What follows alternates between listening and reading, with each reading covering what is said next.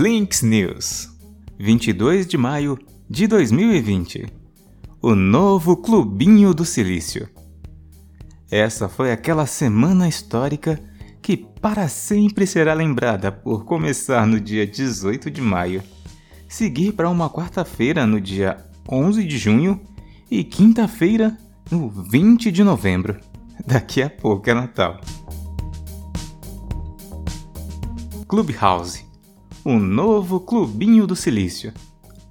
O novo aplicativo favorito do Vale do Silício e das celebridades, com C maiúsculo, é uma rede social só para convidados, chamada Clubhouse, que já levantou investimento Série A de Anderson Horowitz, colocando a avaliação da empresa em 100 milhões de dólares.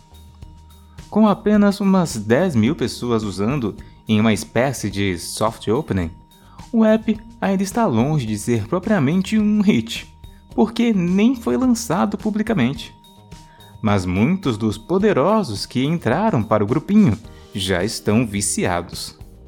Uma mulher discutiu gastar mais de 40 horas por semana nele, e outros tuitaram estatísticas semelhantes. O que ele tem de diferente? As pessoas participam de salas de bate-papo pop-up por áudio, que desaparecem quando terminam. Uma vez nas salas, os usuários são segmentados em camadas determinadas pelos moderadores. É possível entrar em qualquer sala de bate-papo, ver quem está falando ou ouvindo, clicar em uma página de perfil e seguir outras pessoas. Um dia desses, o autor Shaka Senghor e o ativista Maxson passaram horas discutindo reformas nas prisões e outros tópicos relacionados aos seus interesses. Um ex-negociador de reféns do FBI, Chris Voss, realizou uma sessão aberta de perguntas e respostas. Jared Leto e Ashton Kutcher são usuários, claro. Alguns relatos dos viciados. É como entrar em uma festa onde você sabe que as pessoas estão prontas para se misturar.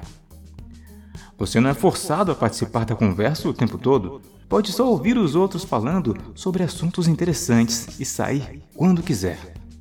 Clubhouse dá a sensação de uma conferência de tecnologia, com discussões relevantes e aparições de techs em evidência. É quase como um podcast com participação do público.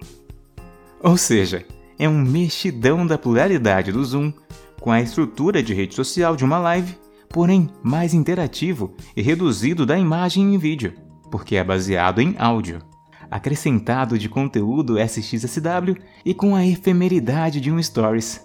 Sucesso, hein? Estamos na lista de espera. Facebook GIFs e Shops. Na sexta-feira passada, o Facebook fez sua quinta maior aquisição de todos os tempos. A empresa comprou o Giphy, o maior banco de dados e mecanismo de busca para os mais preciosos GIFs da internet, por 400 milhões de dólares. O Facebook já usava a API deles para enviar GIFs em seus aplicativos há anos, além de ter suporte da ferramenta para Instagram, Facebook Messenger e WhatsApp. 50% de todo o tráfego do GIF vem de seus aplicativos. Ou seja, os GIFs que você usa são de lá. Um dos motivos declarados pela empresa para a aquisição é poder investir mais na tecnologia e no conteúdo da GIF, e assim beneficiar todas as empresas que dependem dela para compartilhamento de GIF. Veja a saia justa que vem pela frente as outras empresas que dependem da GIF para que seus usuários compartilhem GIFs. No caso, são tipo o iMessage da Apple, TikTok, Slack, Snapchat e Twitter.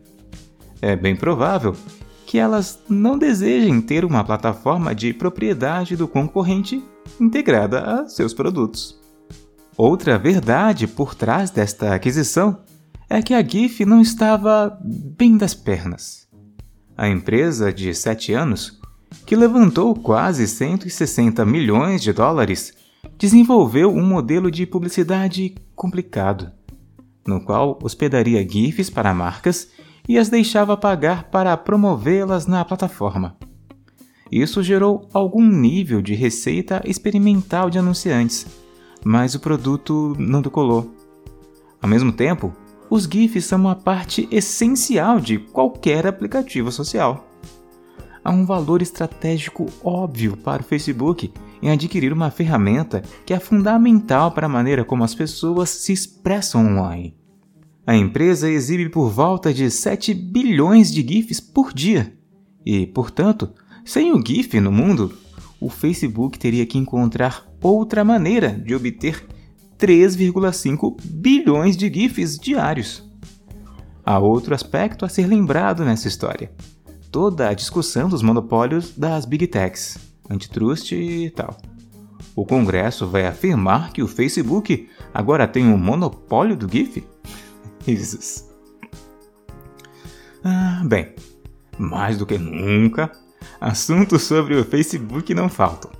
Zuck anunciou também esta semana o Facebook Shops, uma iniciativa à la e-commerce que vai facilitar a listagem de produtos à venda pelas empresas, tanto no Facebook quanto no Instagram. O recurso é gratuito e tem previsão de integrar as vendas pelo bate-papo do WhatsApp, Messenger e Instagram Direct, liberando inclusive a marcação de itens nas lives.